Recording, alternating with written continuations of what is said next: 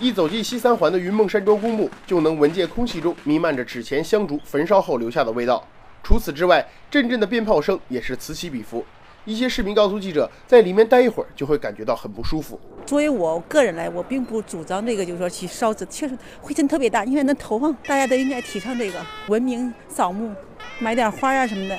可是记者发现，真正能做到文明扫墓、绿色扫墓的人少之又少，绝大多数人还是拿着一袋一袋的扫墓用品前去祭扫，即便是拿着鲜花，旁边也多少会有些纸钱、香烛等用品。一些市民告诉记者：“文明扫墓，大家都知道，但一直留下来的传统真的很难改变。烧纸都是老年人呢，拿鲜花都年轻人呢，老了有了习惯也不好改。”